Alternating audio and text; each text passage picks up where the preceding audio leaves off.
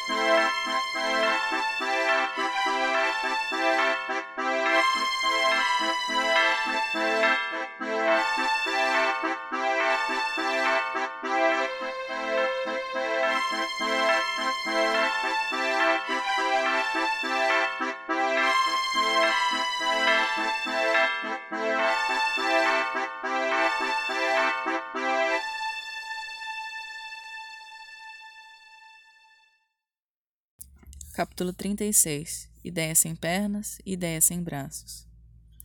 Deixei-os a pretexto de brincar e fui-me outra vez a pensar na aventura da manhã. Era o que melhor podia fazer, sem latim e até com latim. Ao cabo de cinco minutos, lembrou-me ir correndo à casa vizinha, agarrar Capitu, desfazer-lhes as tranças, refazê-las e concluí-las daquela maneira particular. Boca sobre boca. É isto. Vamos, é isto. Ideia só ideia sem pernas. As outras pernas não queriam correr nem andar. Muito depois é que saíram vagarosamente e levaram-me à casa de Capitu. Quando ali cheguei, dei com ela na sala, na mesma sala, sentada na marquesa, almofada no regaço, cozendo em paz. Não me olhou de rosto, mas a furto e a medo, ou, se preferes a fraseologia do agregado, oblíqua e dissimulada. As mãos pararam depois de encravada a agulha no pano. Eu, do lado oposto da mesa, não sabia que fizesse. E outra vez me fugiram as palavras que trazia. Assim gastamos alguns minutos compridos, até que ela deixou inteiramente a costura, ergueu-se e esperou-me. Fui ter com ela e perguntei se a mãe havia dito alguma coisa. Respondeu-me que não. A boca com que respondeu era tal que cuido haver me provocado um gesto de aproximação. Certo é que Capitu recuou um pouco. Era ocasião de pegá-la, puxá-la, beijá-la, Ideia só, ideia sem braços. Os meus ficaram caídos e mortos. Não conhecia nada da Escritura. Se conhecesse, é provável que o espírito de Satanás me fizesse dar à língua mística do cântico um sentido direto e natural. Então obedeceria ao primeiro versículo. Aplique ele os lábios, dando-me o ósculo da sua boca. E pelo que respeita aos braços que tinha inertes, bastaria cumprir o versículo sexto do capítulo 2. A sua mão esquerda se pôs já debaixo da minha cabeça, e a sua mão direita me abraçará depois. Vedes aí a cronologia dos gestos. Era só executá-la. Mas ainda que eu conhecesse o texto, as atitudes de Capitu eram agora tão retraídas que não sei se não continuaria parado. Foi ela, entretanto, que me tirou daquela situação.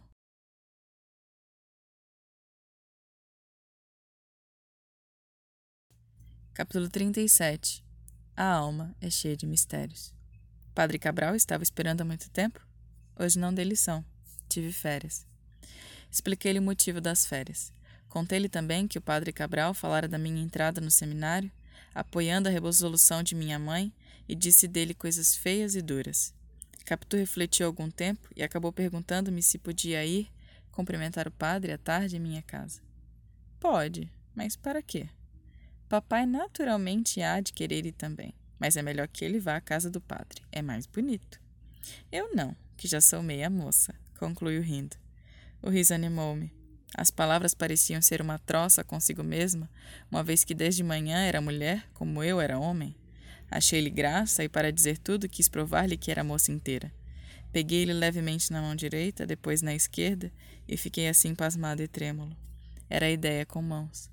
Quis puxar as de Capitu para obrigá-la a vir atrás delas, mas ainda agora a ação não respondeu à intenção. Contudo, achei-me forte e atrevido. Não imitava ninguém. Não vivia com rapazes que me ensinassem anedotas de amor. Não conhecia a violação de Lucrécia. Dos romanos apenas sabia que falavam pela artinha do padre Pereira e eram patrícios de Pôncio Pilatos. Não nego que o final do penteado da manhã era um grande passo no caminho da movimentação amorosa, mas o gesto de então foi justamente o contrário deste. De manhã, ela derreou a cabeça, agora fugia-me. Nem é só nisso que os lances diferiam. Em outro ponto, parecendo haver repetição, houve contraste. Penso que ameacei puxá-la a mim. Não juro. Começava a estar tão alvoroçado que não pude ter toda a consciência dos meus atos. Mas concluo que sim, porque ela recuou e quis tirar as mãos das minhas. Depois, talvez por não poder recuar mais, colocou um dos pés adiante e o outro atrás, e fugiu com o busto. Foi este gesto que me obrigou a reter-lhe as mãos com força.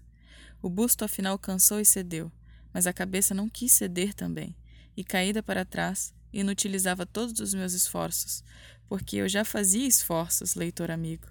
Não conhecendo a lição do cântico, não me acudiu estender a mão esquerda por baixo da cabeça dela.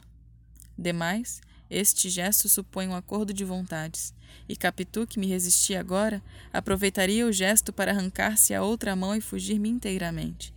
Ficamos naquela luta sem estrépito, porque apesar do ataque e da defesa, não perdíamos a cautela necessária para não sermos ouvidos lá dentro. A alma é cheia de mistérios. Agora sei que a puxava. A cabeça continuou a recuar, até que cansou. Mas então foi a vez da boca. A boca de Capitu iniciou um movimento inverso, relativamente à minha, indo para um lado quando eu buscava do outro oposto. Naquele desencontro estivemos, sem que eu ousasse um pouco mais. E bastaria um pouco mais. Nisto ouvimos bater a porta e falar no corredor. Era o pai de Capitu, que voltava da repartição um pouco mais cedo, como usava às vezes. Abre, Nanata! Capitu, abre! Aparentemente era o mesmo lance da manhã quando a mãe deu conosco, mas só aparentemente. Verdade era outro. Considerai que de manhã tudo estava acabado, e o passo de Dona Fortunata foi um aviso para que nos compuséssemos. Agora lutávamos com as mãos presas e nada estava sequer começado.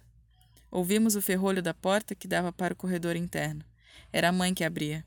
Eu, uma vez que confesso tudo, digo aqui que não tive tempo de soltar as mãos da minha amiga. Pensei nisso, cheguei a tentá-lo, mas Captura, antes que o pai acabasse de entrar, fez um gesto inesperado, pousou a boca na minha boca e deu de vontade o que estava a recusar à força.